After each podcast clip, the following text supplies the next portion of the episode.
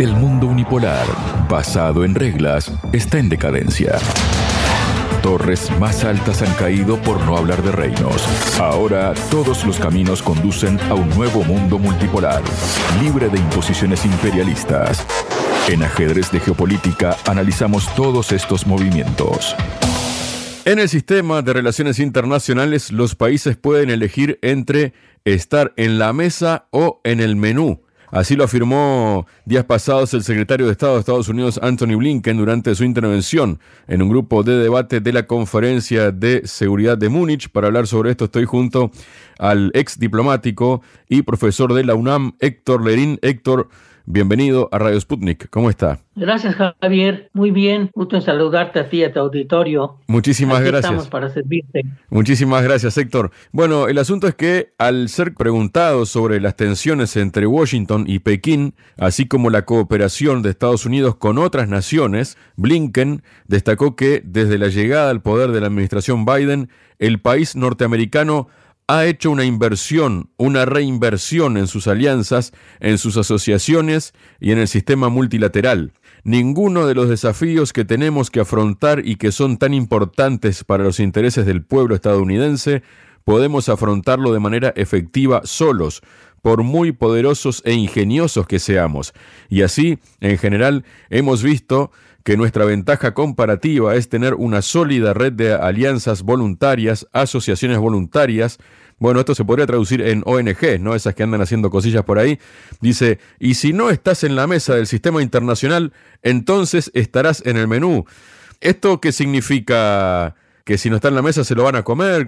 ¿Esto cómo se puede interpretar como una amenaza a china, como una advertencia? ¿Usted cómo lo interpreta como diplomático que es usted, Héctor? Mira, Javier, evidentemente que todo el mundo prefiere estar en la mesa a estar en el menú, pero fíjate que no deja de ser una respuesta de Blinken y desde luego de los Estados Unidos, porque no sé si tú percibes, pero yo sí lo percibo así a nivel global, a nivel político, a nivel de relaciones internacionales, a nivel de comentarios, que Estados Unidos está en una especie como de stand-by, como de retroceso, como que está frenado, más que todo por sus divisiones internas, por un lado, y luego, pues por la cantidad ya de oposición que empieza a tener, pues en todo el mundo porque no las tiene todas consigo, encuentra oposiciones fuertes en Oriente Medio, sobre todo en Oriente Medio, ¿sí? Con tantos países que incluso adversan a su principal aliado Israel, con la fortaleza de los BRICS, ¿sí? E incluso con algunas posiciones, de, por ejemplo, de, de, África, como en el caso de Sudáfrica, que está adversando tan fuerte a Israel, ¿sí? En el caso de América Latina, con un presidente como Lula, que está adversando fuertemente también a Israel, y luego con situaciones que tú ves en Europa que se sienten medio abandonadas por Estados Unidos, en fin, como si fuera algo así como que Blinken capta que hay una especie de sentimiento de que Estados Unidos empieza a hacer a un lado, empieza a estar más en el menú que en la mesa, pero claro, ellos tienen que decir que quieren seguir estando en, la, mesa. y de ahí que siguen a veces más verbalmente que realmente, por ejemplo, en el caso de Ucrania, que sí, que te apoyamos, que estamos contigo, como dijo Kamala Harris en Múnich, estamos contigo, pero realmente de efectivo pues se ve muy poco quieren seguir apareciendo que siguen apoyando fuerte a la OTAN en Europa y todo, pero pues se ven muchas contradicciones y más de palabra que de realidad y luego con un Trump tan fuerte ahí atacando tan dura la OTAN y todo, bueno, entonces yo siento que la política exterior norteamericana se mueve en un vaivén de contradicciones, Javier, pues que hace que Biden quiera dar así una especie como de golpe en la mesa y decir, aquí estamos, aquí seguimos, nadie nos va a desafiar y en buena medida también por eso un poco el desafío que siguen manteniendo con China y todas las declaraciones que hacen y cosas de ese tipo, que bueno, verdaderamente es una locura. Mientras en Estados Unidos no acaban de tener una política coherente, porque digan lo que digan, pues Biden parece estar contra las cuerdas y todo parece irle mal y todo parece indicar que Biden va a perder la elección. Y no es tanto que te caiga bien o que te guste más uno u otro, Javier, sino simplemente la correlación de fuerzas, las posiciones políticas, eh, los obstáculos que está encontrando Biden, que ahora incluso le quieren hacer un impeachment. Claro, también sabemos que a Trump, pero yo lo veo más debilitado a Biden. Entonces, yo creo que ese es el golpe en la mesa, es una cosa más global, una cosa de análisis pues, muy global que siente el señor Blinken, ¿verdad? Que lo obliga a querer decirnos que siguen presentes estando en la mesa más que en el menú. Así lo veo, Javier.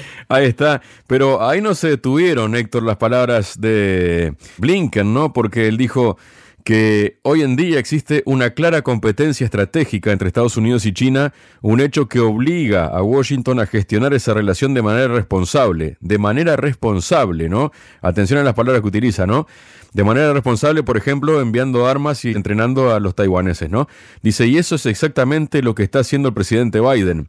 Y cuando se trata de otros países, la cuestión no es decirle al país X, Y o Z, tienes que elegir la cuestión es ofrecer una buena opción.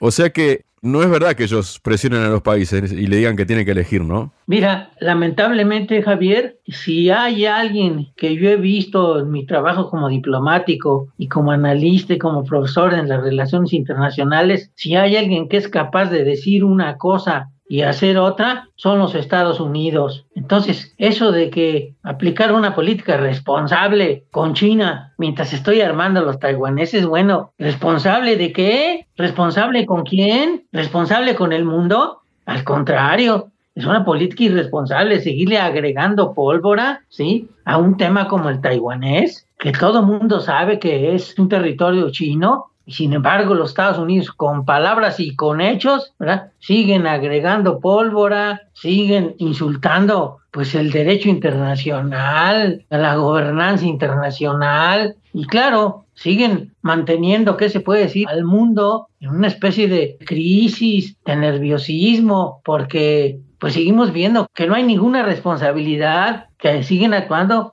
de manera irresponsable, si se sentaran verdaderamente a negociar un estatus razonable de Taiwán entre, los propios Estados Unidos con China y se hace una, mira por ejemplo en el caso de, Hong Kong, lo traigo de ejemplo, si no recuerdo mal con Gran Bretaña y China se negoció muy bien un estatus de que le llamaban dos sistemas, un país, una cosa así. Y Hong Kong siguió funcionando muy bien, siguió ganando mucho dinero, llegan muchas inversiones, nunca ha pasado nada, decían, uh, va a llegar una dictadura y no ha pasado semejante cosa. Entonces un estatus parecido a ese, ¿verdad?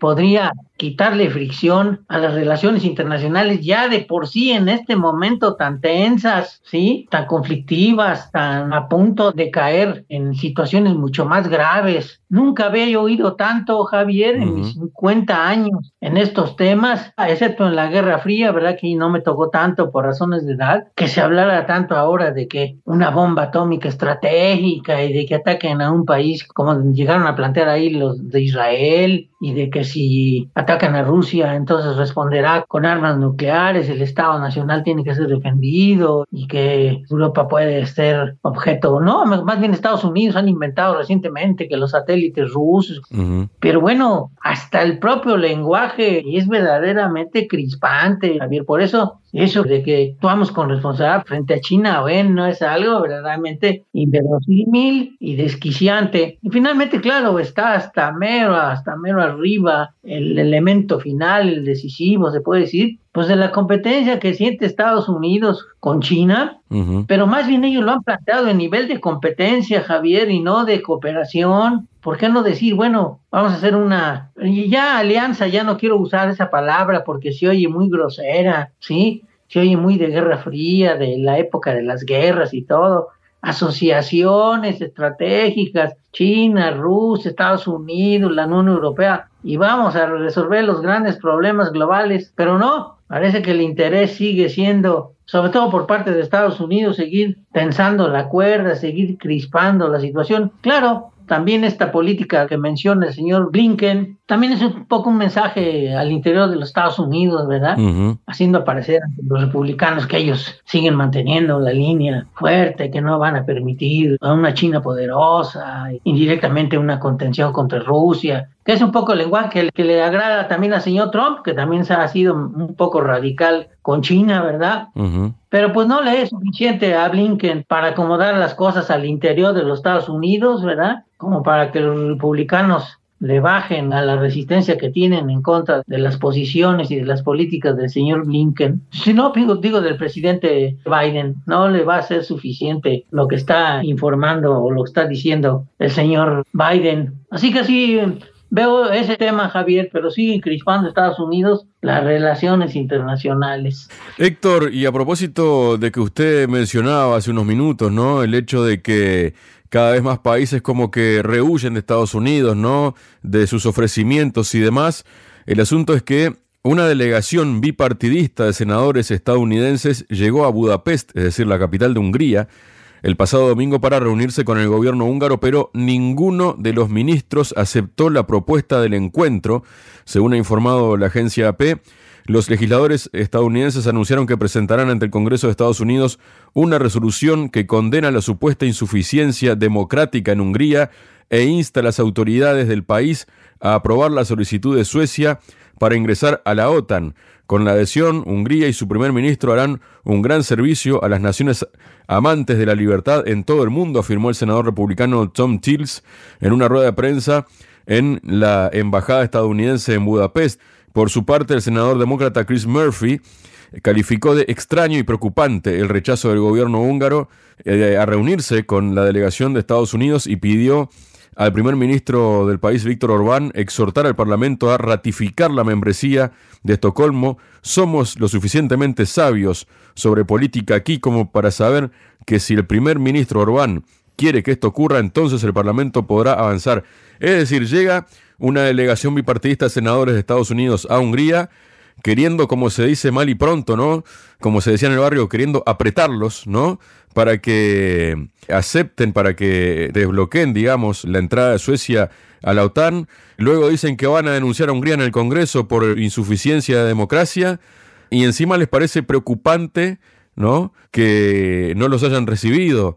¿Cómo explica todo esto, Héctor? Javier, fíjate que pues es un poco esto, se explica dentro de la dinámica que respondí en tu primera pregunta, en el sentido de que la situación global ya no parece estar beneficiando a los Estados Unidos, ya no se le ve como la voz decisoria que puede doblar incluso las manos a países en general, a países poderosos también en general, como por ejemplo a Alemania, que le ha doblado un poco las manos, y a la Unión Europea, pero pues esto prueba que los húngaros tienen decisión, por un lado, y que también es una forma indirecta de exigir respeto. ¿Cómo van a llegar ahí unas gentes de Estados Unidos, verdad? A tratar de imponerles una decisión política en la cual ellos no están de acuerdo, porque seguramente se sentirán perjudicados, están velando también por sus propios intereses. Y bueno, Hace tiempo, desde luego, no se veía que sucedieran este tipo de cosas, que no lo recibieran al más alto nivel. Yo que esperaban verse con el primer ministro, con el presidente, y pues que no lo haya hecho. Bueno, me parece digno de reconocimiento, ojo, ¿eh? No de alabanza, lo ideal sería que platicaran y todo, que le explicaran a los senadores norteamericanos por qué ellos tienen esa decisión. Pero bueno, no lo hicieron así revela también un grado de enojo por parte de Hungría y también, ¿por qué no reconocerlo?, de molestia con la Unión Europea porque no considera quizá los intereses húngaros.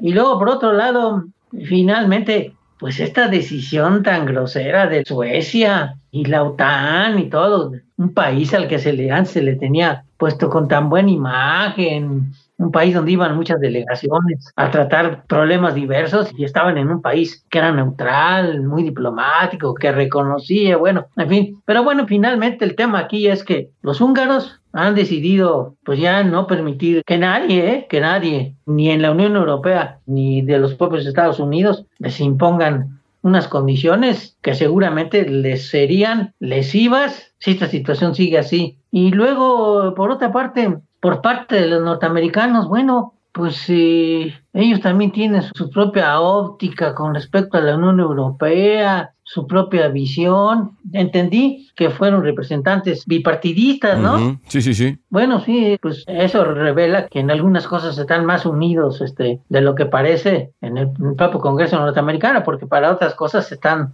tremendamente desunidos. Pero entonces yo reitero, este Javier, los húngaros tienen reconocimiento y también pues revela que en Europa, que la Unión Europea no las tiene todas consigo, que hay mucho descontento, que hay muy diversas opiniones, que el asunto no lo tienen tan fácil, que sienten que se tambalea el apoyo de Washington hacia ellos y la reunión de Múnich que acaba de suceder así lo demostró. Así que ahí tienes Javier, a mí en lo personal me parece que la posición de los húngaros fue aceptable, razonable, de dignidad, ¿sí? Y de respeto de su soberanía también, que tienen que andar haciendo los gringos, sobre todo los representantes ahí metidos en Europa. Pero bueno, así está el asunto, Javier. Y finalmente, Héctor, ni los parlamentarios de Hungría ni tampoco el primer ministro, eh, Víctor Orbán, aceptaron reunirse con estos senadores eh, estadounidenses, pero Víctor Orbán sí se reunió con el ministro de Seguridad Pública de China, Wang Xiaohong. Durante el encuentro celebrado en Budapest, Orbán afirmó que su país está listo para profundizar su amistad con Pekín y está dispuesto a fortalecer la cooperación e impulsar aún más la asociación estratégica integral entre las dos naciones. En este sentido, Wang detalló que China espera que los estados profundicen la cooperación en áreas que incluyen la lucha contra el terrorismo, la lucha contra los crímenes transnacionales, entre otros aspectos con el objetivo de hacer de esta área un nuevo punto culminante de los vínculos bilaterales, China se ofrece a respaldar a Hungría en cuestiones de seguridad. ¿Qué representa esto con todo esto que hemos hablado, Héctor? Ay, Javier, qué bárbaro, ¿eh? Este asunto de la entrevista de Orban con un alto funcionario de chino es realmente una cosa, pues yo te puedo decir, impresionante, por un lado, pero también muy positiva, porque también el acercamiento de Hungría a un país de la OTAN a China revela quizás, ¿qué se puede decir? El rompimiento de una política que ha seguido en los últimos tiempos, ¿verdad? De Europa con respecto a China. Si China y Europa han estado llevando una posición de relación comercial, de relación diplomática, de una amistad razonable, ¿sí? Que en los últimos tiempos se ha descompuesto, bueno, es una cosa que este tipo de cuestión entre Hungría y China, pues pone en entredicho, ¿verdad?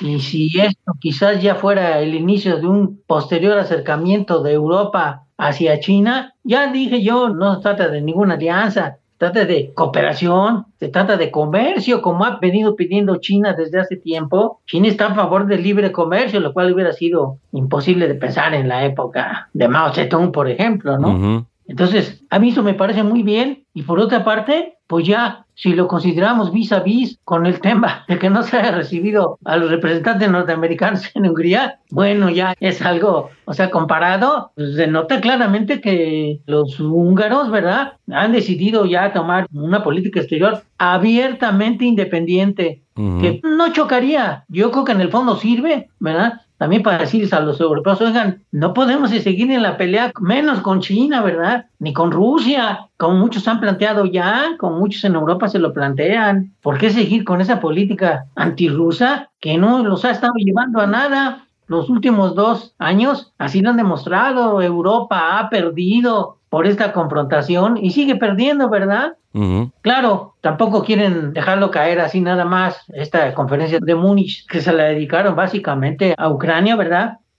Pues porque ven que Estados Unidos no tiene para cuándo darles el apoyo, ¿verdad? Quizás más político y más moral el apoyo que le dieron en Múnich a Ucrania, pero nada más no se ve una cosa que vaya a salvar hoy, hoy bien, realmente vaya a salvar a Hungría de la debacle en la que está, de que ya es un Estado completamente fallido, que necesita apoyo internacional, militar y económico si no se sostiene, etcétera, etcétera. Así que yo creo muy positivo que ha sucedido esta cuestión de Hungría con China, que nadie tiene por qué considerarla como belicosa, ¿no? Al contrario, para eso sirve la diplomacia, para unir a los pueblos, ¿verdad? Así que lo, veo muy positivo. Y ya finalmente, pues evidentemente que también sirve a China para demostrar, para exponer su interés en estar cerca de Europa y de no estar en, ninguna división y en ninguna pelea. Quizás eso con el tiempo sirva también para acercar a la propia Rusia con Europa, porque si todo ese continente, Asia y Europa, bueno,